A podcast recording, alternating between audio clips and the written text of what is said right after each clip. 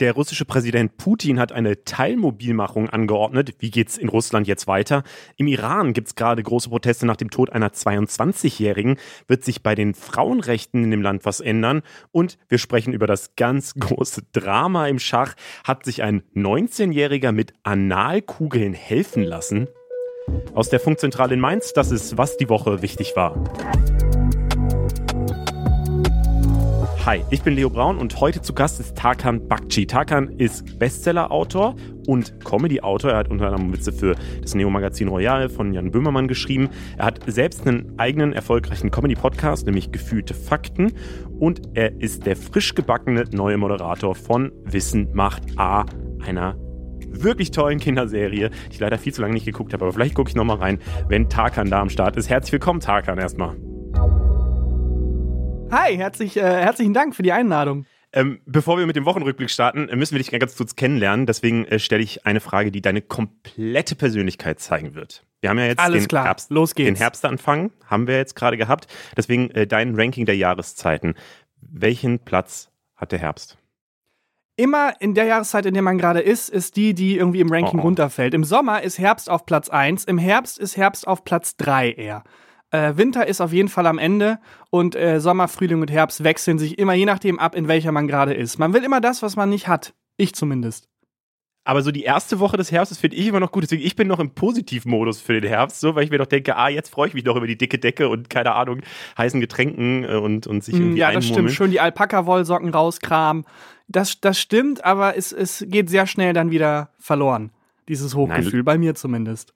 Okay, also du bist nicht so der positive Mensch, nehme ich mal so mit. Doch, eigentlich schon. Eigentlich bin ich schon sehr positiv. Äh, wir gucken mal, was äh, diese Woche im Internet so los war. Das ist direkt nicht so positiv, weil äh, ich wollte mal starten mit dem Newsartikel mit den meisten Interaktionen auf Facebook. Und man hört schon bei Facebook raus, es wird nicht so positiv sein. Das ist nämlich ein großer Skandal. Äh, Thema ist das Oktoberfest und es ist ein Thema, wo es viel Aufregung drumherum gab. Äh, Tarkan, was glaubst du, ist es? Äh, könnte es sein, dass sich, ich weiß nicht welche beiden Fußballer, aber zwei Mhm. Menschen von, die für Bayern München spielen, auf dem Oktoberfest ganz überraschend angesteckt haben, nachdem die alle Sicherheitsregeln eingehalten haben, ohne Maske, mit ganz vielen Menschen auf engstem Raum äh, und sehr feuchte Aussprache. Also ich glaube, beim Oktoberfest wird sehr feucht gesprochen. Kann es sein, dass sich da zwei Bayern-Spieler angesteckt haben mit Corona? Das stimmt, Leon Goretzka und Manuel Neuer haben sich angesteckt. Das ist allerdings nicht dieser Newsartikel. Es ist noch, oh, okay. noch dramatischer. Noch Der große dramatischer. Aufreger, ja. Soll ich nochmal raten oder löst ja, du du auf? musst nochmal raten. Äh, ja, dann kann nur sowas sein wie das Bier ist ausgegangen oder so. Nee. Nee, ich hätte gedacht, so die Bierpreise sind doch sonst immer so die große Diskussion. Und es gab noch die ähm, Diskussion um, um, um so ein paar grünen Politikerinnen, die auch ohne Maske rumliefen, was viele als so totale Doppelmoral gesehen haben. Aber auch das war es nicht. Ähm, und äh, bei Twitter gab es noch ein bisschen Diskussion darüber, ob man überhaupt solche Feste feiern darf, wegen Energiesparen und Gassparen und Wärme und so weiter. Ähm, aber auch das war nicht dieser Aufreger, sondern äh, das Thema ist vegane Weißwürste. Ach Und die komm, Überschrift dieses Newsartikels-? Satirikerin Monika Gruber sagt, vegane Weißwürste schmecken wie Montageschaum, der in ein Kondom abgefüllt wurde, mit einer leichten Kalknote im Abgang. Grausig. So, das hat die Aber Bild sehr spezifisch. getitelt. Also das klingt so, als hätte sie genau das schon mal gegessen. Und dann, ah, den Geschmack kenne ich doch irgendwer. Ach ja, damals, als ich diesen Schaum in dem Kondom gegessen habe. Genauso schmeckt das. Ja, absolut. Äh, und das hat die Bild halt irgendwie aufgegriffen und äh, dann hat Focus das nochmal äh, kopiert von der Bild und äh, damit sind die dann äh, zum erfolgreichsten Newsartikel geworden. Ja, das, das ist äh, Facebook 2022 auf jeden Fall. Ähm, wir gucken mal auf die äh, Suchanfragen. 100.000 Suchanfragen diese Woche hatte natürlich die Queen. Da war ja die Beerdigung am Montag. Hast du sie gesehen? Nee, ich habe das äh, gar nicht mitbekommen.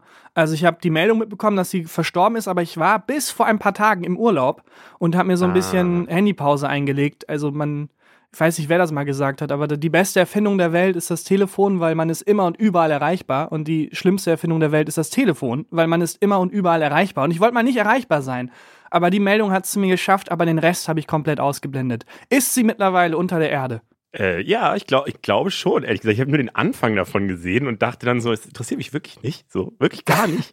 Deswegen gucke ich es einfach nicht. Aber ich habe, also ich glaube, man hätte gehört, wenn es da irgendwelche Unterbrechungen gegeben hätte und sie irgendwie doch wieder aus dem Sarg rausgekommen ist oder so. Das ist nicht passiert. Das stimmt, da hätten wieder äh, ZDF und ARD gleichzeitig zwei Riesenteams nach, nach London geschickt und irgendwie neun Stunden lang, also statt gemeinsam darüber zu berichten, irgendwie Parallelberichterstattung geleistet. Das hätte man auf jeden Fall mitbekommen. Absolut. Nächstes Mal schicken wir äh, auch noch ein Team mit von Funk so. genau.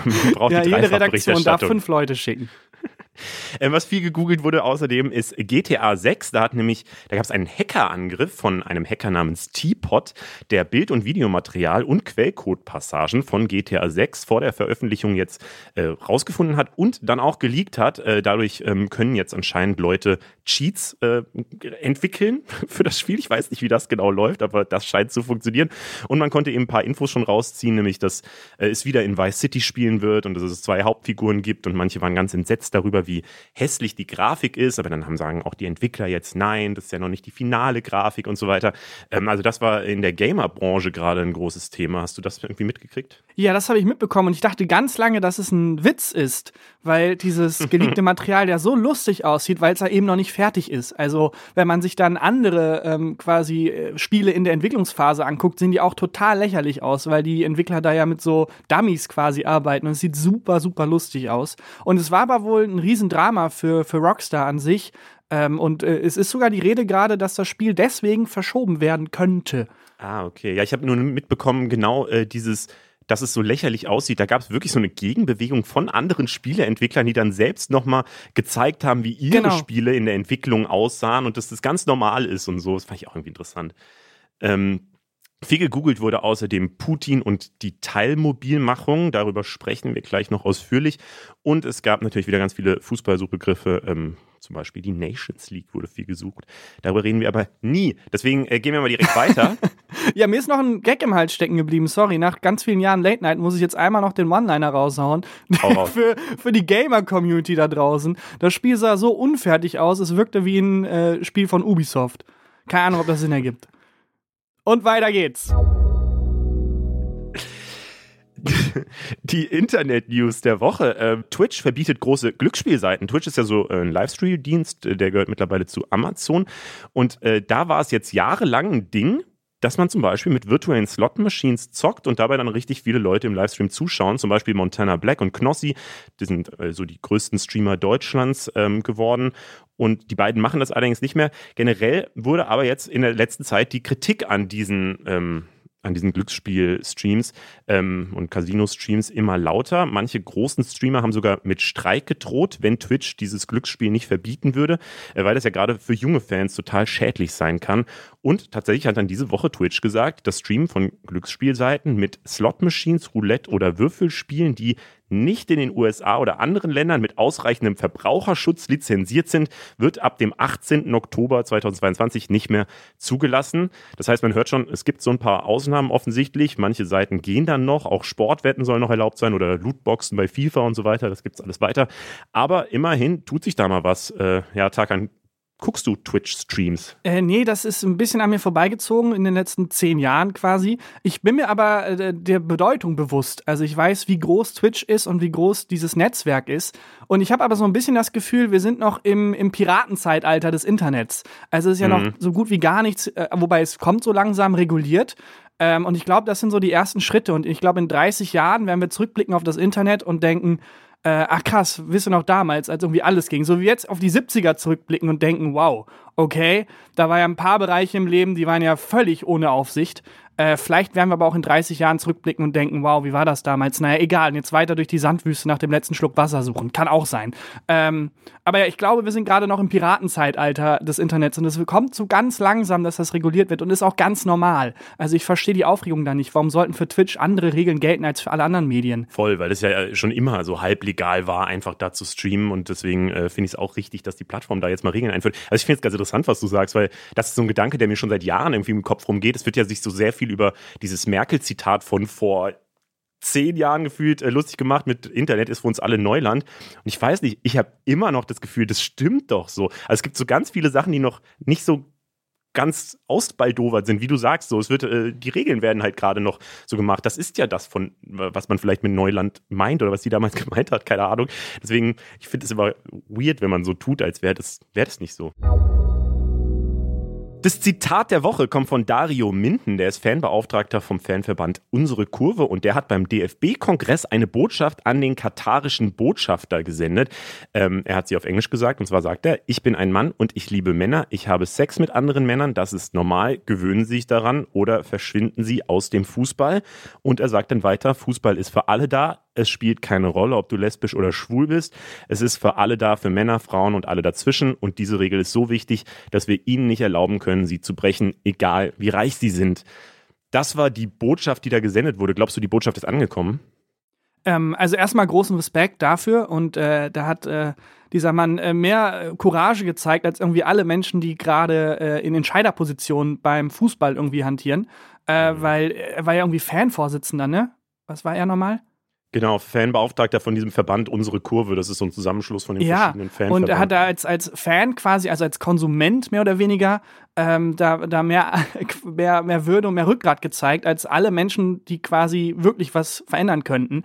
Weil ich finde das immer so ein bisschen, ich habe da großen Respekt vor, aber auch wie Manuel Neuer, der soll jetzt diese Binde tragen, wo irgendwie die, die Pride-Flag drauf ist, aber auch nicht wirklich, sondern so ein, mhm. so ein mhm. Abklatsch von der, von der Flagge. Und es ist ja, so ein bisschen so, als würde man irgendwie das billigste Billigmassenproduktionsfleisch einkaufen und essen, aber dabei so ein T-Shirt mit Tierrechte tragen. So, es ist verpufft total. Und die Menschen, die wirklich was ändern könnten in Entscheiderpositionen, da beim DFB und Co., also irgendwie, die machen halt nichts. Und deswegen habe ich das Gefühl, diese, diese Ansagen von dem, zum Beispiel von diesem Mann, sind also bewundernswert aber der, der Mensch, also der Katar-Typ wird sich nicht denken, ah, ja. ach so ist das ja gut, sorry, ja, dann, dann ändern wir uns, sondern der weiß ja sehr genau, wie da die Haltung äh, ist und weiß aber auch sehr genau, dass es egal ist, was dieser Fanvorsitzende oder was die Fans sagen, weil der nicht mit den Fans Geschäfte macht, sondern mit eben den Leuten in Entscheiderpositionen. Und solange die das nicht sagen und äh, da den Handschlag verwehren und auch dann eben die Geschäfte verwehren, wird sich eben nichts ändern. Und die werden das nicht ändern, solange Menschen wie eben der vom Fanverband sagen, ja gut, dann hören wir halt auf, Fußball zu konsumieren. Dann bleibt das Geld halt aus. Und deswegen, Voll. um jetzt meinen TED-Talk abzuschließen, großen Respekt dafür. Aber ich glaube, solange da nicht ans Geld gegangen wird, wird sich nichts ändern. Und da kann man auch so viele Binden tragen, wie man will. Äh, Manuel Neuer nimmt nicht teil an dem Turnier, wäre die wesentlich größere Meldung. Ja, ich frage mich immer, ob man das von den Spielern erwarten kann, aber ich glaube auch, am Ende können es nur die Fans insofern entscheiden, wenn sie halt alle gar nicht mehr gucken würden. So. Also wenn, wenn da plötzlich die Quote total einbricht und dann auch dadurch die Werbegelder natürlich wegfließen und so, wenn vielleicht ja, auch genau. Coca-Cola und so sagen und würden, nee, sowas ja, unterstützen wir nicht mehr. Ich verstehe jeden Menschen, der sagt, ich will das aber gucken, ähm, aber dann, dann soll man sich nicht beschweren. also mhm. dann, dann ist es so, ja, toll, dass du es guckst, aber dann hilft auch dein T-Shirt mit der Pride Flag nichts. Und äh, bei den Spielern verstehe ich nicht, warum immer alle sagen, das kann man von denen nicht erwarten. Warum nicht? Das ist halt deren Job, ne? Also, weiß ich nicht, ja klar. Ja, aber also sind halt Menschenrechte. Ich weiß nicht, was da mehr wiegt. Die, die eine Million mehr oder weniger auf dem Konto, wenn man schon 500 Millionen hat oder Menschenrechte, weiß ich jetzt auch nicht. Es ist ein schwieriges Pro-Contra, aber ich würde da sagen, das sind ja keine, das sind ja keine Kreisligaspieler, die irgendwie dann da drauf angewiesen sind. Das sind die besten Spieler der Welt, auch die bestbezahltesten. Die können das schon hinnehmen, meiner Meinung nach. Also, keine Ahnung. Vor allem in vor so einem allem, Pathos, in dem wir gerade ja leben. Ja, stell ja. dir mal vor, Manuel Neuer würde wirklich sagen, so, ey, ich fahre da jetzt halt nicht hin. Der würde ja jetzt nicht gar kein Geld mehr plötzlich verdienen und so voll aus der Aufmerksamkeit rausfallen, ja. sondern der würde ja in alle Talkshows, der würde ein Buch drüber genau. schreiben und würde Multimillionär für die nächsten zehn Jahre, also, keine Ahnung, Aber er ist ja schon sein, Multimillionär, so. das meine ich auch. Ja, ja, Selbst auch, wenn er dann auch, ein Jahr genau, lang nicht spielt, es ist alles okay. Das kriegen die schon hin. Und ich finde vor allem in diesem Pathos, jetzt kommt eine ganz komische Brücke und ich glaube, die werden wir auch rausschneiden. Aber ich habe manchmal das Gefühl, dass wir hier vorm Fernseher sitzen und bei der weltpolitischen Lage sagen, ja, die Leute sollen auf die Straße gehen und die sollen sich gegen ihr Regime wehren in Iran oder in Russland und die sollen mal was machen und selber es aber nicht mal geschissen bekommen, eine WM zu boykottieren. Und das ist irgendwie so, das fühlt sich so komisch und eklig an. Und ähm, ja, das kann man überhaupt nicht miteinander vergleichen.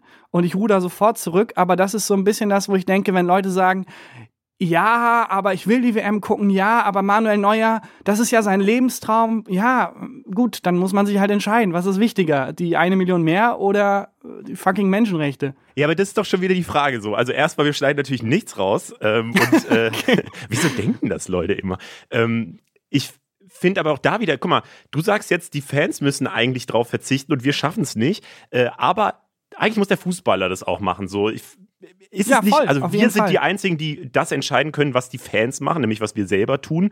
Und dann wäre die logische Konsequenz wirklich nicht zu gucken und sich auch nicht dann, wenn es wieder einen Hype gibt, sich davon anstecken zu lassen. Weil je mehr Leute das halt für sich entscheiden, desto mehr senden die vielleicht auch, vielleicht auch eine Botschaft an ihren Freundeskreis und so. Und dann äh, werden halt insgesamt weniger Leute gucken. Deswegen äh, glaube ich, genau das ist das Rädchen, was wir drehen können. Dass man natürlich auch sagen kann, die Fußballer müssten das auch machen, ähm, ist zwar kann man, kann man auch sagen, finde ich, aber dann äh, Mhm. packt man wieder die Verantwortung auf jemand anderes. Und ich würde tatsächlich eigentlich sagen, ähm, die Sponsoren müssten das machen, ähm, weil das sind halt Riesenkonzerne, die ja auch alle auf ihr Image achten und so. Und das könnte ja dadurch äh, zu Bruch gehen. Also tatsächlich hat, glaube ich, Adidas auch äh, leichte Probleme gerade mit der ganzen Nummer. Ich habe hab ich in irgendeinem Börsenpodcast gehört, aber da bin ich Okay. nicht besonders, besonders tief drin.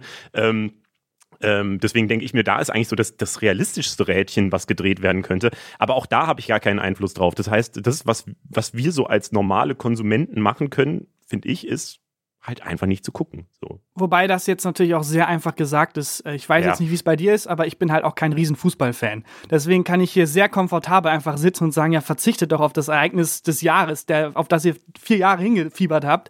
Äh, Das ist natürlich sehr einfach zu sagen. Ähm, aber ich finde, keine Ahnung, ich finde, bei den Spielern verstehe ich den Reflex nicht zu sagen, ja, aber das ist doch deren Lebenstraum. Ich weiß nicht. Irgendwie kommt mir das alles. Aber andererseits, wie gesagt, ich bin halt auch sehr außen vor und kann es wahrscheinlich überhaupt nicht nachfühlen. Und es ist eine sehr komfortable Situation, in der ich bin, das zu fordern. Verzichtet doch auf das, was mir selber nicht so viel bedeutet. Ist äh, sehr einfach zu sagen. Ist halt auch wirklich fra die Frage, was dann die Reflexe sind. Ich meine, die Leute, die, die Profifußballer trauen sich auch nicht zu outen als schwul oder so. Ähm, Mhm. Das heißt, da es gibt ja, ich glaube, es gibt auch viel Hass, äh, Angst vor dem Hass, der dann entgegentreten könnte. Deswegen weiß ich nicht Das genau. stimmt, das stimmt. ähm, in welche Gefahr die sich vielleicht auch bringen würden. Aber eine andere Sache, die du gerade nur so äh, am Rande äh, erwähnt hast, diese, diese Kapitänsbinde oder diese Binden, die da jetzt gerade ähm, vom, vom DFB und anderen Vereinen ähm, entwickelt wurden, dass man eben nicht die Regenbogenflagge tragen muss, sondern eine eigene One Love äh, Binde, ähm, die dann alle tragen sollen, um zu zeigen, dass man gegen Diskriminierung ist und so. Ähm, das finde ich ehrlicherweise die verlogenste Aktion der ganzen Woche so, weil weiß ich nicht. Es gibt ja halt die Regenbogenflagge und jeder weiß, dass das die richtige Flagge wäre an dieser Stelle. Aber ähm, offensichtlich trauen sich dann diese Vereine nicht, die zu verwenden und entwickeln dann lieber eine eigene. Ähm, und ich finde, das ist so ein typisches Ding, so man will die Fans nicht zu sehr verärgern, dass man jetzt in Katar ist, deswegen macht man irgendein Zeichen. Aber man macht ein Zeichen, das auch Katar nicht so richtig verärgert, weil diese diese, dieses Logo und diese Binde hat überhaupt keine Bedeutung eigentlich. Das ist eine Erfindung von, vom DFB und den anderen. So, das weiß ich, also entweder man hätte halt die Regenbogenflagge äh, auf, aufs Trikot machen müssen oder so, oder halt gar nichts. Ich finde, das ist so ein ganz komisches Symbol jetzt wieder. Ja, also ich, ähm, ja, ich glaube, ich habe ähm, mich genug in Fettnäpfchen gelegt. Ich bin jetzt einfach mal die Klappe zu halten und sagen, äh, ich freue mich auf die WM. Dann kommen wir mal zum Gemüse der Woche. Ich glaube, da kann, kann man entspannter drüber diskutieren. Ähm, es ist der Kürbis. Wir zeichnen ja hier am 23. September auf. Das ist der kalendarische Herbstanfang. Damit startet äh, ganz offiziell die Kürbis-Season. Wie ist denn dein Verhältnis zu ähm, Pumpkin Spice Latte? Ähm, distanziert, aber man beäugt sich schon. Man hat sich mal irgendwie auf ein paar Dating-Plattformen gesehen, aber nie angesprochen und jetzt läuft man immer mal wieder aneinander vorbei und hat so eine leichte Spannung. Aber es wird niemals, ich glaube, es wird niemals dazu kommen. Ähm, ich bin auch kein riesen Kürbis-Fan. Kürbissuppe ist ganz okay, aber ich habe generell, also mein kulinarischer Horizont fängt an mit Nudeln mit Pesto und endet auch mit Nudeln mit Pesto. Und viel mehr passiert da auch nicht. Und so ein Pumpkin Spice Latte ist da schon, ist da schon sehr exotisch für mich. Es gibt auch gutes Kürbispesto. Ähm, und wir haben äh, bei Funk ja ein Kochformat, Rosa kocht grün. Äh, und die ist absoluter Kürbis-Fan, habe ich mir sagen lassen. Ähm, deswegen ähm, hat sie uns ein paar Empfehlungen gemacht, was man vielleicht aus so einem Kürbis noch rausholen könnte. Hallo, ihr Lieben. Kürbisse sind echt ganz besondere Dinger, Leute, denn Kürbisse sind halt gar kein Gemüse, sondern Beerenfrüchte oder auch sogenannte Panzerbeeren. Und auf meinem Kanal Rosa Koch Grün findet ihr übrigens eine richtig leckere Kürbispasta oder Kürbiscurry aus Hokkaido-Kürbis. Der ist übrigens perfekt für Suppen oder natürlich Currys. Hat so eine leichte süßliche Note und ähnelt so ein bisschen tatsächlich einer Kastanie vom Geschmack. Und das Gute ist, man kann ihn halt mit der Schale kochen. Und dann gibt es zum Beispiel auch noch den Butternusskürbis, der ist mega fürs Backen und hat auch eine nussige, leichte, süßliche Note. Und jetzt kommt mein Favorite, der Spaghetti-Kürbis. Der ist irgendwie so witzig. Der hat nämlich eine, also erstmal hat er eine ganz milde und buttrige Note und dann kann man den halt einfach mit einer Gabel auskratzen und als Nudeln servieren mit einer Soße. Und das ist ja wohl mal mega cool. So, was ist dein Lieblingskürbis davon? Auf jeden Fall der Spaghetti-Kürbis, da sind bei mir alle Alarmglocken angegangen. Obwohl das auch so ein bisschen klingt wie so eine Nudelalternative, die ein bisschen schmeckt wie Schaumstoff, den man in ein Kondom gesteckt hat äh, und äh, so im Nachgang nach Kalk schmeckt. Ähm, könnte auch sein, aber klang auch sehr lecker. Also Spaghetti-Kürbis könnte ich mir am ehesten vorstellen, mal auszuprobieren. Ich frage mal Monika Gruber nach ihrer Meinung dazu. Äh, und damit kommen wir jetzt zu den Themen, wo wir ein bisschen mehr Erklärung brauchen. In Russland versuchen wohl gerade jede Menge Leute das Land zu verlassen. Flüge von Moskau ins Ausland sind überbucht und Resttickets werden äh, immer teurer. An den Grenzen zu Ländern wie Georgien und Kasachstan stauen sich die Autos an der Grenze und anscheinend wird im russischen Google auch mehr nach Begriffen wie Russland verlassen und so weiter gesucht. Äh, der Grund ist klar, diese Woche hat Putin den nächsten Eskalationsschritt im Krieg gegen die Ukraine gezündet, nämlich eine Mobilmachung der Gesellschaft. Das heißt, Leute, die das vielleicht gar nicht wollen, werden in den Kriegsdienst eingezogen. Der Schritt wurde von Expertinnen und Experten schon seit Monaten diskutiert und befürchtet, dass der irgendwann kommen könnte. Letzte Woche haben wir hier im Podcast darüber geredet, dass die Ukraine ja größere Gebiete des von Russland besetzten Gebiets da eben zurückerobert hat. Und das war jetzt dann wohl die Antwort von Putin. Wie die Situation genau aussieht äh, und wie man das einordnen kann, haben wir euch zusammengefasst. Eine Teilmobilmachung bedeutet, dass ein Teil der Reservekräfte eingezogen werden und sich auf den Kampfeinsatz vorbereiten müssen. Jetzt in Russland sollen das laut Kreml ungefähr 300.000 Menschen sein, die schon eine militärische Ausbildung haben. Bisher waren hauptsächlich die Berufsarmee und freiwillige Zeitsoldatinnen im Einsatz. Kurze Abgrenzung. Wir hatten letzte Woche im Podcast von der Möglichkeit einer Generalmobilmachung gesprochen. Das würde bedeuten, dass alle Reservekräfte eingezogen werden, also auch Wehrpflichtige, die noch nie eine Waffe in der Hand hatten. Das alles klingt erstmal alarmierend. Militärexperte Carlo Massala hat im Interview mit dem Spiegel gesagt, dass er skeptisch ist, wie viel das Russland bringt. Wenn man sich anschaut, in was für einem schlechten Zustand die russische Armee in der Ukraine ist, was Ausrüstung anbetrifft, dann stellt sich natürlich die Frage, woher diese Reservisten eine angemessene Ausrüstung bekommen sollen, um in der Ukraine zu kämpfen. Hinzu kommt noch, und das ist etwas, glaube ich, was man immer wieder klarstellen muss, obwohl es Reservisten sind, also militärisch schon erfahren, ähm, wird es nicht so sein, dass diese 300.000, ich sage jetzt mal nächste Woche alle in der Ukraine ausschlagen werden, sondern das wird sukzessive erfolgen. Und wenn es überhaupt, wenn es überhaupt eine Veränderung auf dem Schlachtfeld dann zugunsten der Russischen Föderation geben sollte durch diese Reservisten, dann werden wir die erst in Wochen, wenn nicht gar Monaten Putin sagt, die Teilmobilmachung sei nötig, um Russland zu schützen. Bundeskanzler Olaf Scholz spricht dagegen von einem Akt der Verzweiflung. Putin hat nämlich einen Tag vorher sogenannte Referenten in den von Russland besetzten ukrainischen Regionen Luhansk, Donetsk, Cherson und Zaporizhia angekündigt. Das heißt, die BewohnerInnen müssen jetzt über einen Beitritt zur Russischen Föderation abstimmen. Wenn sie mehrheitlich mit Ja stimmen, will Putin die Gebiete annektieren, also an Russland angliedern. Das Problem ist nur, niemand kann überprüfen, wie diese Abstimmungen durchgeführt werden und die Ukraine hat diesen Referenten überhaupt nicht zugestimmt. Deshalb spricht man auch von Scheinabstimmungen. Wenn Russland die vier Gebiete annektieren würde und die ukrainischen Truppen dann versuchen, die Gebiete wieder zurückzuerobern, könnte Putin einfach behaupten, die Ukraine habe russisches Staatsgebiet angegriffen. Das könnte er dann nutzen, um eine Generalmobilmachung zu rechtfertigen oder sogar den Krieg auf eine neue Stufe zu bringen. In seiner Rede hat er zum Beispiel wieder mal mit dem Einsatz von Atomwaffen gedroht. Ja, und diese Drohung mit der Atomwaffe ist natürlich so die krasseste Drohung, die man überhaupt aussprechen kann. Scholz hat das in den letzten Tagen auch immer wieder betont, dass das verhindert werden muss. Also diese Drohung macht dann schon Eindruck. Experten sagen aber immer noch, das ist total unwahrscheinlich, weil Russland damit riskieren würde, dass die komplette westliche Welt ebenfalls dann mit Atombomben zurückschlagen würde. Und das ist eben diese Logik der atomaren Abschreckung, die, die kurz gesagt sagt, wer zuerst schießt, der stirbt als Zweiter. Also das ist, äh, hat eigentlich niemanden Vorteil aus der ganzen Nummer. Ähm, und deswegen gehen eigentlich alle davon aus, dass das nicht passieren wird. Aber diesmal hat Putin bei der Drohung sogar extra nochmal betont, das sei kein Bluff, wo ich mir dann direkt dachte, so, weiß nicht, so, wenn man blufft, wäre das nicht das Erste, was man sagen würde, dass es kein Bluff ist, aber keine Ahnung.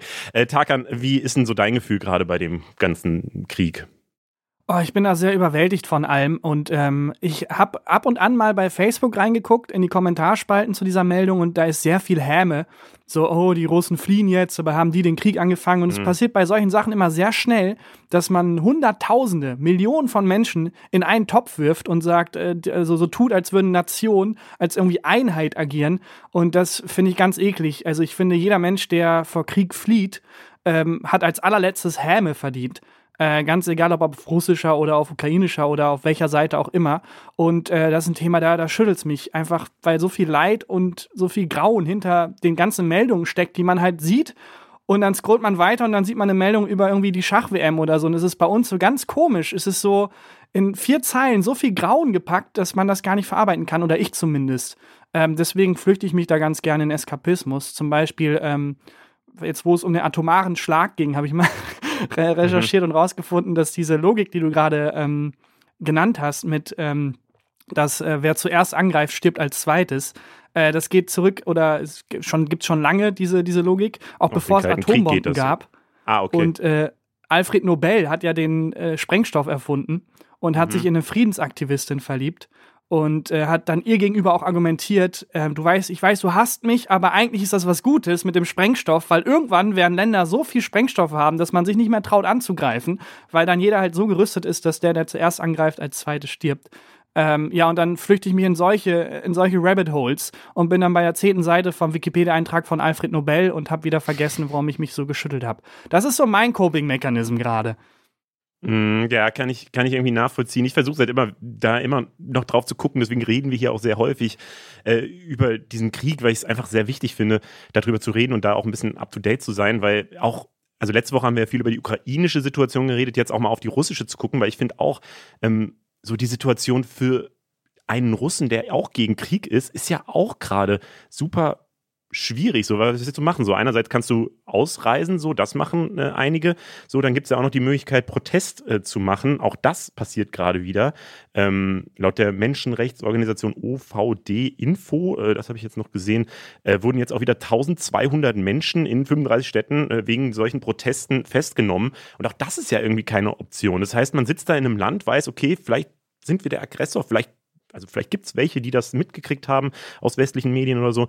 Ähm, und du hast eigentlich keine, äh, keine Möglichkeit, irgendwas dagegen zu tun. Das finde ich auch eine schwierige Situation, ehrlich gesagt. Naja, zumindest nicht ohne, ohne deine Zukunft aufs Spiel zu setzen. Ja, genau. Und äh, da sind wir wieder. Da kann ich auch jeden verstehen, der sagt, oh, weiß ich nicht, ob ich nicht eher mich irgendwie versuche, hier aus dem Land zu verabschieden oder die nächsten sechs Monate in den Keller einsperre.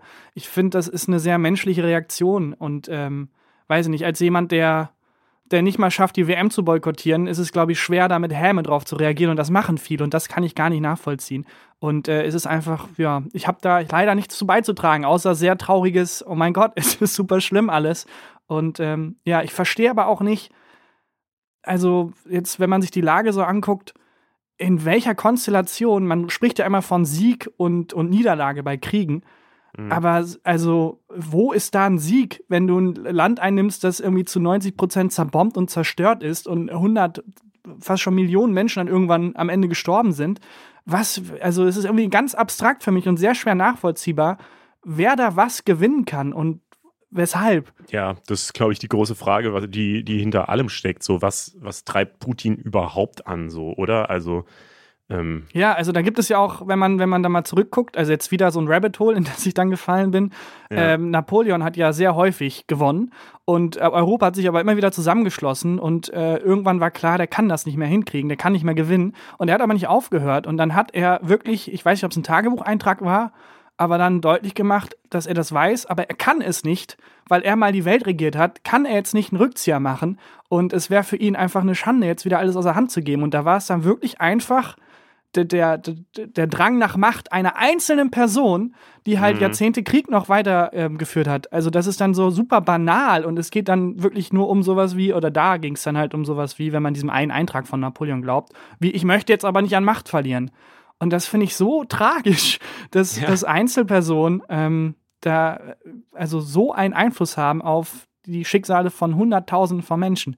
Das passt aber ja auch irgendwie zu dem, was man so eben die, über die Motivationslage von Putin äh, hört, zumindest von Expertinnen und Experten. So, ich bin da wirklich nicht der, der das äh, beantworten kann, aber man hört ja immer wieder, dass er eben äh, auf sein, auf so ein historisches Verständnis eben pocht, dass, dass er sich da zurechtgelegt hat, dass in irgendeinem, in irgendeiner Zeit halt das russische Reich natürlich viel größer war ähm, und er jetzt das Gefühl hat, das muss man alles zurückerobern ähm, und ja. das so als seine Aufgabe sieht, weil ich meine, die Motivation von von Staatschef wird ja häufig gesehen als man hat ja schon die komplette Macht. Das heißt, der nächste Schritt kann nur sein, dass man auch ganz lange erinnert wird als der große Herrscher oder so. Napoleon hat das natürlich geschafft dadurch, ähm, auch, auch äh, ja, wenn immer wieder zurückgeschlagen wurde. Und Putin scheint ja diesen, diesen, diesen Platz im Geschichtsbuch auch irgendwie zu suchen. Und da er in seiner bisherigen Amtszeit eben Russland noch nicht vergrößert hat, scheint das jetzt so der Schritt zu sein, um das eben zu schaffen. So diesen imperialistischen Gedanken wir schaffen, wir machen jetzt Russland wieder so groß, wie es mal war oder ähm, ja, äh, machen eben die Macht des Landes größer und so. Und damit, das ist, vermute ich mal, sein Ziel. Aber ich, also ich kann hinter dieser Logik, ich, ich folge der auch nicht, ehrlich gesagt. Er bezieht sich ja auch immer wieder auf die Sowjetunion und wie die zerfallen ist und so und so ein bisschen dieses, oh Mann, ey, das müsste man mal wieder herstellen. Und, sogar äh, aufs ja, russische Reich, oder? Also das ist ja sogar ja. noch mal davor. Ja, aber wenn das, also wenn die Logik, äh, das war früher mal ähm, Teil von Russland und deswegen dürfen wir es jetzt quasi wieder zurückbeanspruchen, wenn die Italien mitkriegt, sind wir alle am Arsch. Oder Deutschland halt, ne? Also. Naja, wobei, also ich glaube, territorial hat Italien da ein bisschen historisch mehr zu beanspruchen. So. Ähm, noch länger. Naja. Ach, keine Ahnung. Es fühlt sich auch ganz komisch an aus dem, aus dem irgendwie, ich habe ein Kissen unterm Po und bin in, in meiner Wohnung und quatsch hier mit dir darüber, irgendwie zu urteilen oder zu irgendwas einzuordnen. Also, ja, weiß ich nicht. Ich ähm, ja, würde mich da jetzt einfach mal zurückziehen und sagen, falls du noch Infos hast, gerne, aber ich glaube, ich habe ich hab da genug geurteilt und äh, eingeordnet. Voll. Manchmal hilft es ja auch einfach drüber zu reden, aber wir äh, gehen mal weiter zum nächsten Thema. Äh, wir müssen mal, glaube ich, nämlich ein bisschen Wirtschaftsnachhilfe geben. Ich weiß nicht, wie es dir geht so, aber äh, diese Woche kam ja von Treuhand bis Verstaatlichung und so alle äh, mhm. wichtigen äh, Wirtschaftsbegriffe einmal vor.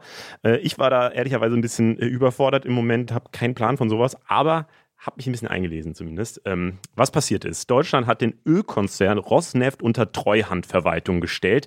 Der gehört nämlich zur Gazprom AG, ist also in russischer Hand gewesen. Und der Gasimporteur Uniper wurde verstaatlicht. Dieser Gaskonzern ist durch die steigenden Gaspreise, die äh, er eben nicht direkt an VerbraucherInnen weitergeben kann, so in der Notlage. Und das soll jetzt eben helfen, dass der Gasmarkt nicht zusammenbricht. Ähm, das war jetzt so ein bisschen die einfachere Variante, hoffe ich. Ähm, mehr kann ich nicht erklären. Dafür habe ich Berit äh, und die hat das einmal zusammengefasst.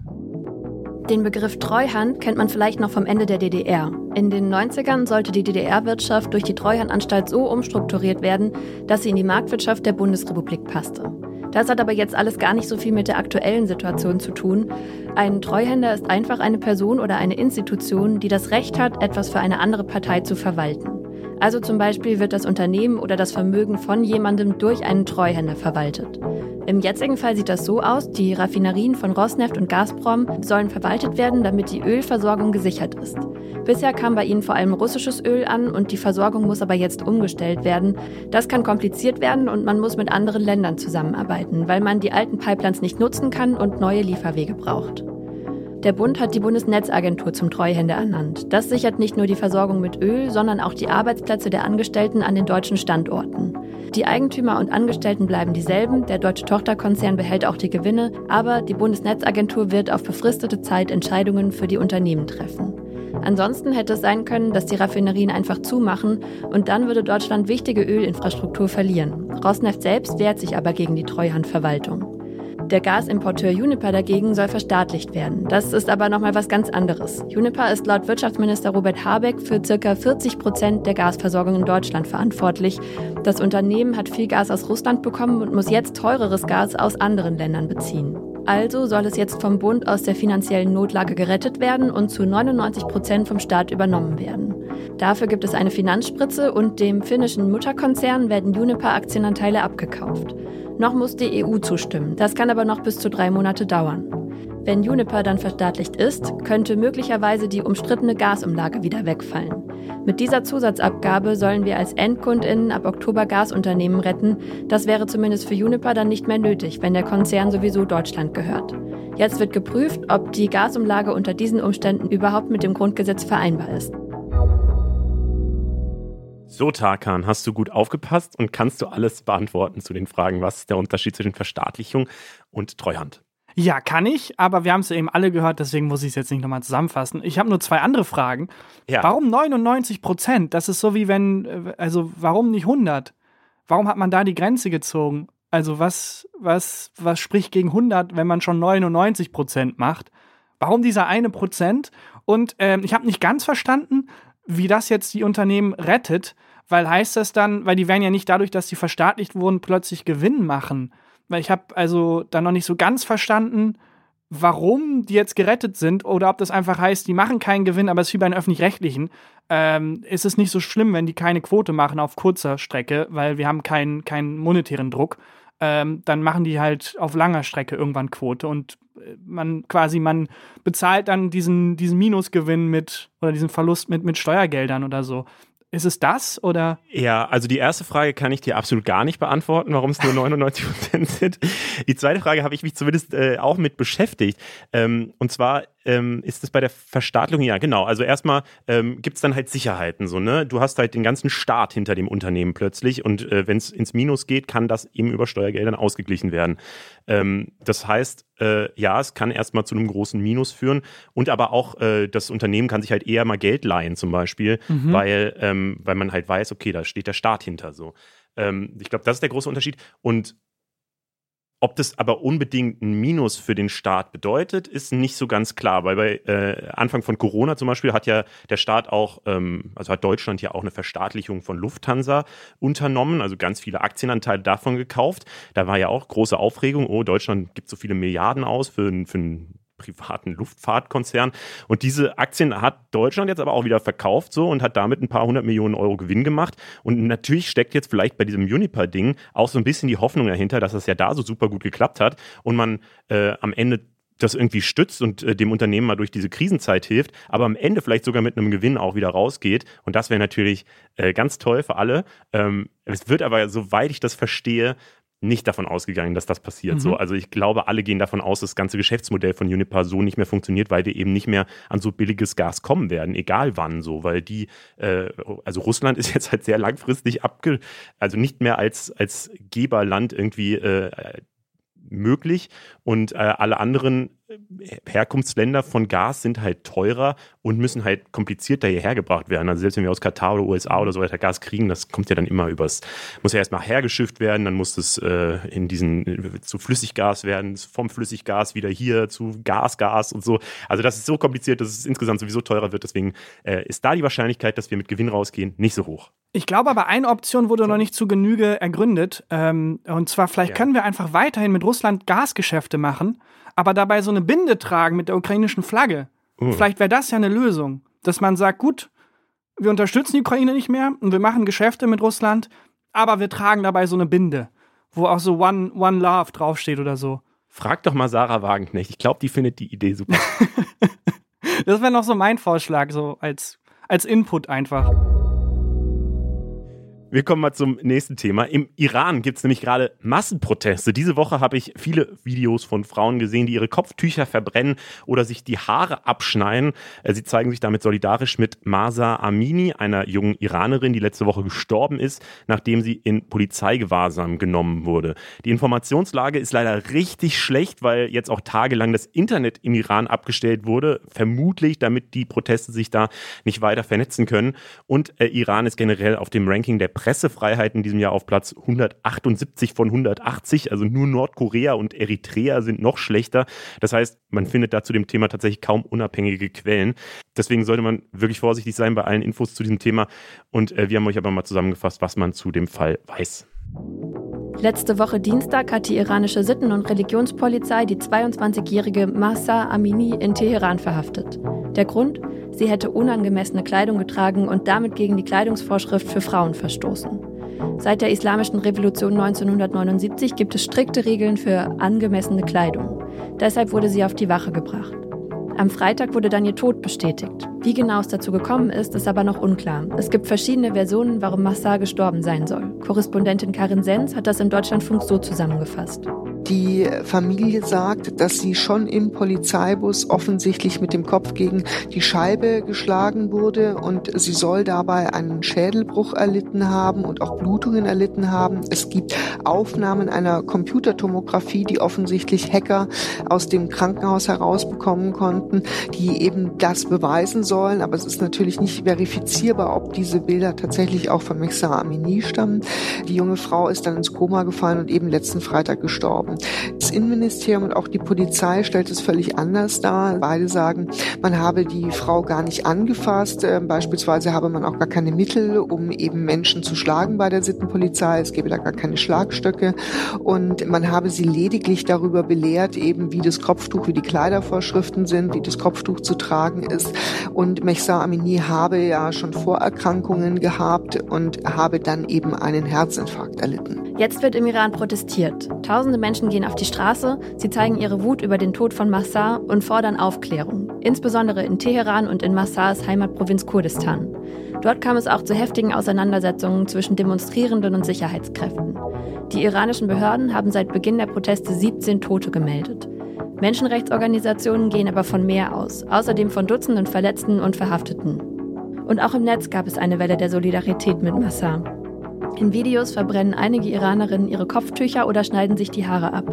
Andere posten einfach Bilder ohne Kopfbedeckung von sich. Das alles ist nach iranischen Kleidungsvorschriften nicht erlaubt. 2009 und 2018 gab es auch schon mal Proteste im Iran gegen die wirtschaftliche Lage und die Regierung. Ähm, beide wurden aber von der konservativen Regierung da brutal niedergeschlagen. Ich weiß nicht, hast du Hoffnung, dass es diesmal irgendwie besser läuft oder tatsächlich sich was ändern könnte? Ich ähm, habe da so ein ähnliches Gefühl wie bei dem ganzen Ukraine-Krieg, dass man sehr schnell ähm, in so einem Pathos verfällt und auch mit diesem Hast du Hoffnung? ist es so, ja klar und man will da hoffen und so, aber es ist, irgendwie fühlt sich komisch an, das alles so zu betrachten, als wäre es eine Serie oder als wäre es so ein, so, ein, so ein Spiel, weil ich habe zum Beispiel auch Videos gesehen dann ähm, von halt äh, Protestaktionen, wo dann halt diese Sittenpolizisten da von einer Menge irgendwie äh, vertrieben wurden und darunter war dann so Rise Against the Machines als irgendwie Soundtrack und so und Leute, die das so angefeuert haben. Mhm. Und das hat sich ganz komisch angefühlt, weil ich das Gefühl habe, das ist dann so, man verfällt in so, als wäre es so ein Film, als würde man so Braveheart gucken und dann fiebert man mit mit den ähm, Leuten und vergisst da so ein bisschen, dass das echte Menschen sind, die da ihr Leben aufs Spiel setzen und wo auch bei den ähm, damaligen ähm, also Aufständen quasi hunderte Menschen dann einfach ermordet wurden Person. Und es ist so viel Leid und so viel, ja, also es ist äh, so viel dahinter, dass ich mich fast gar nicht traue, äh, traue da irgendwie als wäre es so ein Film zu sagen, ja, und ich habe da voll Hoffnung, dass es diesmal klappt und die Leute sind ja so tapfer. Das fühlt sich irgendwie komisch für mich an. Und das mhm. Gefühl habe ich halt hier beim Iran auch, dass ich denke, diese Menschen, diese Protestaktionen natürlich da mitzufiebern und da Hoffnung zu haben, das kann ich nachvollziehen, aber für mich ist es irgendwie eine Abstraktionsstufe zu viel und fühlt sich so an, wenn ich jetzt, wenn wir jetzt darüber reden, als würden wir da über irgendwas, als würden wir nicht über echte Menschen leben, die wirklich ihr Leben verlieren. Ähm, und ja, keine Ahnung. Ja, kann ich komplett nachvollziehen. Das ist halt auch immer diese ganzen, äh, diese ganzen Nachrichten über Situationen, wo wir aus Deutschland eh überhaupt nichts zu machen können, ähm, sondern wirklich, wir können ja nichts anderes machen, außer hinzugucken und das vielleicht zu thematisieren. Ich kriege allerdings auch mit, ähm, also bei Instagram schreiben uns an, diesem, an den Funk-Account richtig viele Leute, dass wir das Thema mal auf dem Schirm haben sollen, dass wir darüber reden müssen, dass wir dem Aufmerksamkeit geben sollen und so. Ähm, und ähm, also dieser Wunsch von Leuten, die eine Verbindung in den Iran haben, so ist da auf jeden auf Fall jeden groß. Fall. Und ich glaube schon, dass so ein internationaler Druck, also das ist das Einzige, wo wir vielleicht noch was verändern können, dass wenn die Medien oder dadurch dann halt auch die Politik das als wichtiges Thema wahrnehmen ähm, und halt den Druck auf den Iran vergrößern. So, das ist, finde ich, das Einzige, was wir machen können. Deswegen finde ich es wichtig, hier auch in so einem Podcast ja, ja, auf jeden Fall. Das war gar kein Argument dafür, nicht darüber zu reden, sondern mehr ein kurzer Einblick in meine emotionale Welt, dass ja, ich ja, noch voll. nicht genau für mich rausgefunden habe, wie ich am besten darüber rede, ähm, ohne irgendwie das von der Realität in eine Abstraktion zu holen äh, weil das dem Thema nicht gerecht wird. Also auf jeden Fall sollte man darüber reden, auf jeden Fall sollte es präsent sein, aber ich weiß nicht, ob man diese Videos teilen muss mit irgendwie Soundtrack darunter und ähm, ob jeder Kommentar dazu wirklich dem gerecht wird. Also ähm, ja, auf jeden Fall drüber reden. Ich weiß nur gerade nicht, wie ich da am besten darüber reden kann. Mhm. Was ich krass fand in dem Zusammenhang ist, ähm, dass äh, CNN wollte ein Interview führen äh, mit dem Präsidenten vom Iran äh, diese Woche und der hat das abgesagt, weil die CNN-Moderatorin kein Kopftuch tragen wollte. Und das war halt in New York so. Und das war wohl vorher nie üblich, dass man auch mit anderen iranischen Präsidenten irgendwie Kopftuch tragen sollte. Und äh, ich finde, das zeigt also ich meine, das war in der Situation dieser ganzen Proteste und so. Äh, das zeigt, finde ich schon, dass äh, ja dieser Präsident des Iran da gerade nicht so äh, richtig Lust hat, ähm, diese Regeln zu lockern. Und das ma macht mich so richtig, also das finde ich richtig schwierig, äh, da, da eine Meinung dann zu bilden. Aber weil wir da beide, glaube ich, keinen großen Einblick haben, kommt hier nochmal die Einschätzung von der ARD-Korrespondentin Nathalie Amiri. So viele Frauen, wie jetzt in den letzten Tagen einfach ihr Kopftuch abgenommen haben, hat eine gewaltige Symbolkraft, auch ein Signal an das System. Wir machen nicht mehr mit mit eurer Unterdrückung. Noch nie war das Kopftuch per se das Thema von Protesten und der Beweggrund. Aber jetzt ist es eben das Kopftuch geworden. Es ist der Tod an Mahsa, von Mahsa Amini geworden. Es ist aber auch, das ähm, bringt diese neue Dimension wirklich in so einen Flächenbrand oder zu dem könnte es werden, dass auch ähm, Mahsa Amini war Kurdin. Die Kurden jetzt, die schon immer auch unterdrückt worden sind, aufbegehren und jetzt zu Protesten aufgerufen haben, in den Tagen zuvor auch schon zu Streik aufgerufen haben und die kurdischen Gebiete im Iran, das sind, da leben Menschen, die sich wirklich nichts vom Staat und nichts von den ähm, Schlägertrupps sagen lassen. Die sind auch bewaffnet, auch durch die Jagd, ähm, ihren Alltag geschuldet, aber auch, ähm, weil sie eben Waffen zu Hause lagern. Und da kann das natürlich eine ganz andere Dimension annehmen, wenn sich die zusammen mit den Tausenden, und da würde ich sogar sagen Millionen von Regimegegnern, die es in der Gesellschaft gibt, aus ganz vielen verschiedenen Beweggründen auch immer, wenn sich die jetzt alle zusammentun. Das war die Einschätzung von Nathalie Amiri und damit schließen wir das Thema auch mal ab und kommen zu dem Thema, das du mitgebracht hast. Und das ist ein Thema, äh, das die Schachwelt gerade sehr beschäftigt. Äh, und zwar Analkugeln. Tatsächlich geht Das ist jetzt ein sehr harter Wechsel. ähm, aber ja, ich dachte mir, ich bringe mal ein bisschen was mit für Eskapismus. Und ähm, äh, wir haben ja jetzt eine sehr, also weltpolitisch schwerwiegende Woche hinter uns und ich dachte, da kann ich doch mal einen Akzent von Leichtigkeit mit reinbringen, äh, ohne jetzt die anderen Themen natürlich zu ignorieren, sondern eher ergänzend. Und das ist etwas, das ich ganz faszinierend fand, weil es äh, in einer Parallelwelt stattfindet, nämlich ja. in der Welt des Schachs. Und ich war jetzt bisher noch nicht so der Schachfreak. Ähm, ich kannte mich da nicht so aus, aber da gibt es wohl den ein oder anderen riesigen Skandal und äh, neuerdings einer der größten in dieser Schachwelt, die wirklich die ganze Welt ähm, äh, beschäftigt hat. Ähm, und zwar geht es um zwei Schachspieler. Der eine ist Magnus Carlsen, einer der äh, wirklich besten Schachspieler, muss man so sagen, aller Zeiten. Der hat eine Elo-Zahl, das ist die Zahl, die man ähm, ähm, Schachspielern gibt, um sie zu werten. Äh, die ist die höchste seit der Einführung dieser Liste. Also seit 1970 gibt es quasi niemanden, der so hoch gewertet wurde wie Magnus Carlsen. Und der ist auch erst Anfang 30. Der hat irgendwie, seitdem er 14 ist, hat der irgendwie Großmeistertitel gewonnen. Und der ist der Typ, in der Schachwelt, der Unbesiegbare. Und der wurde jetzt besiegt von einem 19-Jährigen. Äh, und zwar einem Herr Niemann, der 19 Jahre alt ist und der, und das ist ganz komisch, während der Pandemie vom okayen Schachspieler zu einem der besten Schachspieler der Welt wurde. Also, ich weiß nicht, was du in der Pandemie gemacht hast, aber man hat sich ja immer so Sachen vorgenommen. Ich dachte zum Beispiel, ja, man kann ja, man kann die Zeit ja so nutzen und man könnte ja so viele Sachen machen und am Ende hat man trotzdem auf der Couch gelegen und irgendwie Netflix geguckt. Und er hat sich halt gedacht, nö, ich nutze die Zeit wirklich und wurde zu einem der besten Schachspieler. Also der war vor der Pandemie irgendwie unter den besten irgendwie 1000 und jetzt ist er einer der besten 50. Und der hat bei einem Turnier gegen Magnus Carlsen, dem Superstar des Schachs, gewonnen. Und jetzt kommt der Eklat. Magnus Carlsen ist ausgestiegen und hat gesagt ähm, auf Twitter, ähm, das Turnier ist toll und so, aber ich bin jetzt erstmal raus. Ich kann nicht genau sagen, warum. Und hat dann unter diesem Tweet wo er seinen Ausstieg bekannt gegeben hat, ein Video gepostet von äh, Mourinho, dem, dem Trainer, der eben sagt, ähm, wenn ich jetzt was sagen würde, wäre ich wirklich in großen Schwierigkeiten. Ich, ich sag mal lieber nichts. Und äh, ja, daraus wurde dann geschlossen, dass er Betrug vorwirft. Und damit ging der Skandal los. Also nicht nur, dass der beste Schachspieler der Welt gegen so einen Newcomer verloren hat, jetzt hat dieser beste Schachspieler der Welt sogar gesagt, ja, der hat auch betrogen. Und äh, das wäre gar nicht mal das erste Mal, dass in der Schachwelt betrogen wird. Es gibt wohl eine ganze Reihe von Betrugsfällen, weil mittlerweile, und das finde ich so irgendwie traurig.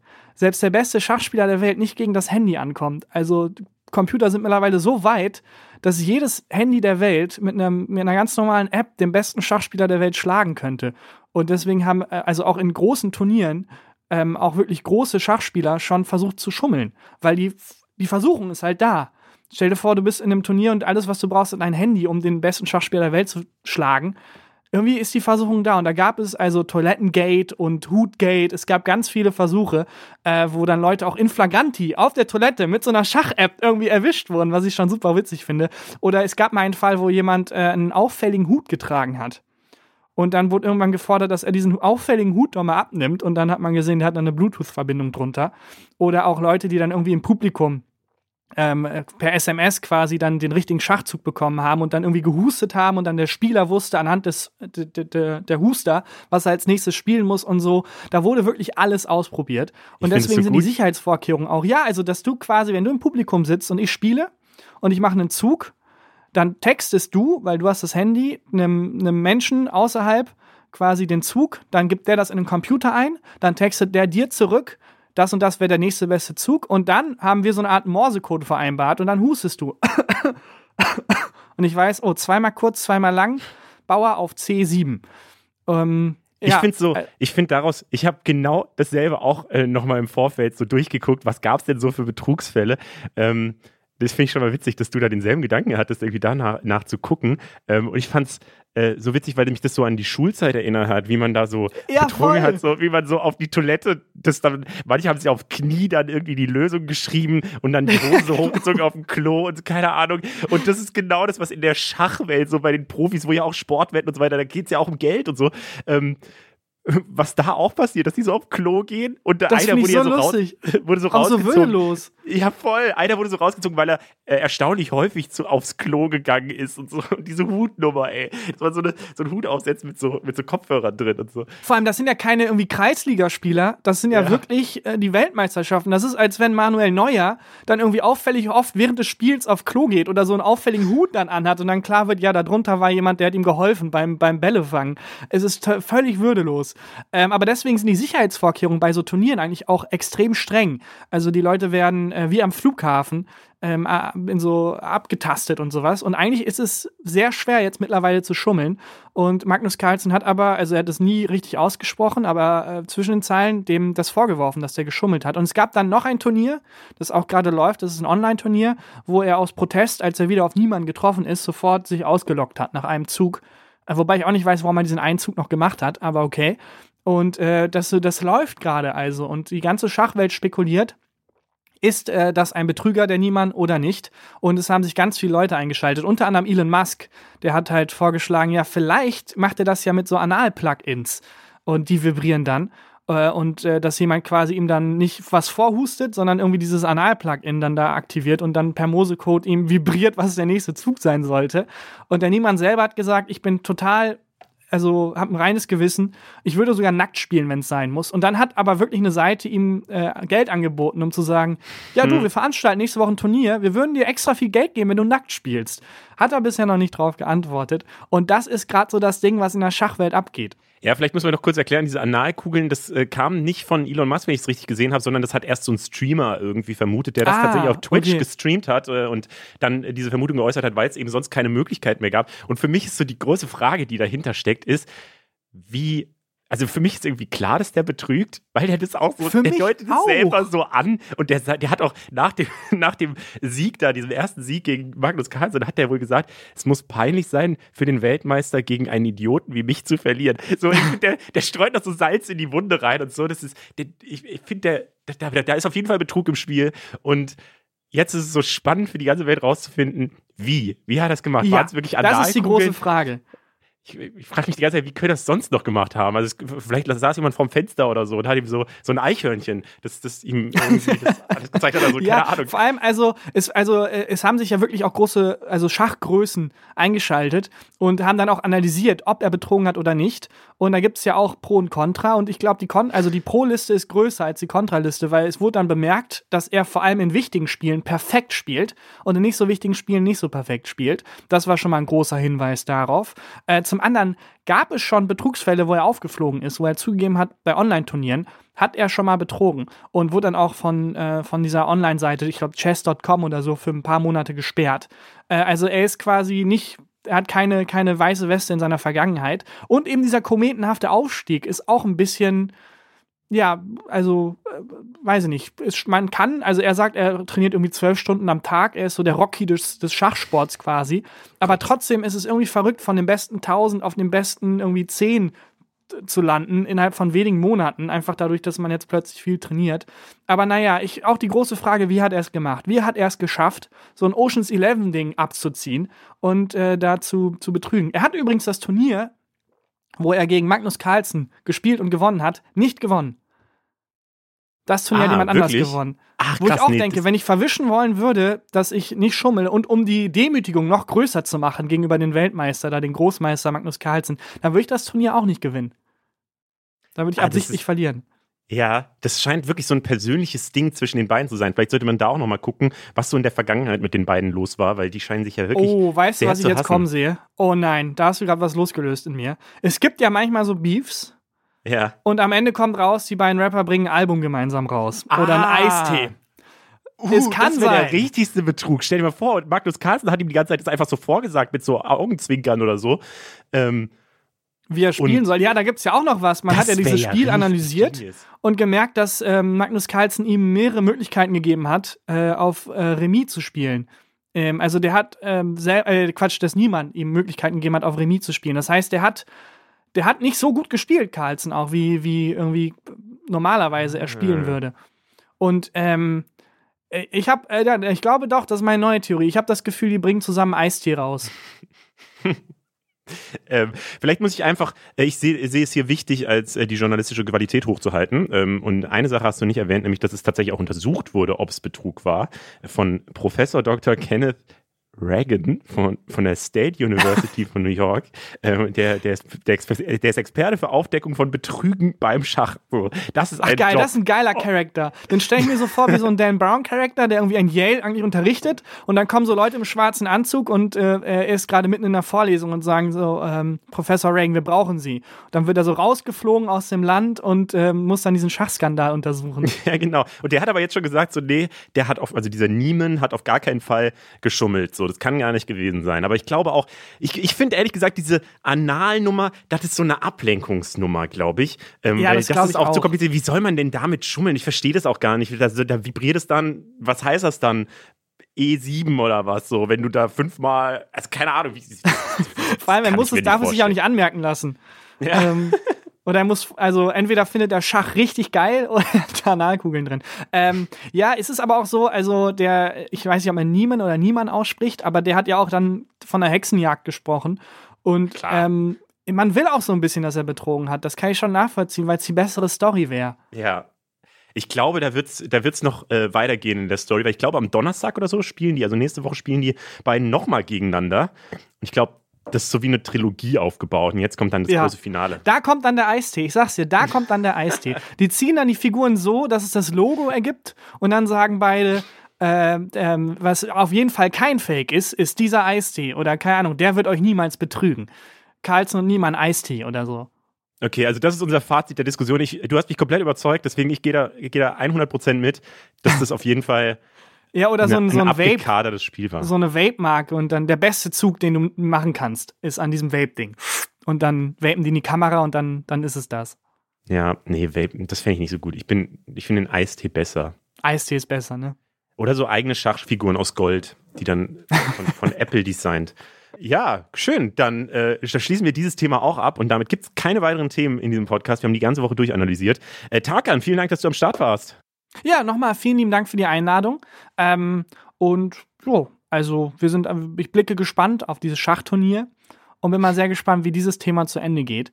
Und natürlich auch alle anderen Themen. Aber ähm, das, das Schachding überfordert mich emotional nicht so sehr wie die anderen.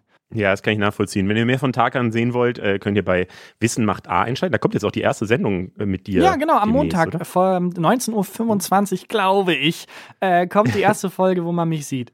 Im Kika oder wo? Genau, im Kika. Da kann man mich sehen, falls man mich hören möchte, gefühlte Fakten. Und falls man mich lesen möchte, äh, Einfach googeln, dann findet man die Bücher. Und falls man nicht auch nochmal hören will, kann man auch einfach diese Folge nochmal abspielen. Ja, einfach auf Dauerschleife. Tipp. Danke euch allen, dass ihr dabei wart. Ich verabschiede mich jetzt in einen längeren Urlaub. Ich bin drei Wochen weg. In der Zeit übernehmen hier verschiedene Leute aus der Zentrale. Seid bitte nett zu Ihnen. Wir sind hier wirklich keine ausgebildeten Moderatorinnen und Moderatoren und ich bin mir trotzdem sicher, dass das spannende Folgen werden mit mal ein paar anderen Perspektiven noch. Feedback könnt ihr natürlich immer schicken an unsere Funk-Insta-Seite oder auch per Mail an info.funk.net. Mein Name ist Leo Braun. Wir sind Funk. Funk ist ein Angebot von ARD und ZDF. Und wir schließen natürlich weiter mit dem Infotier. Und das Infotier diese Woche ist der Wolf. Ciao.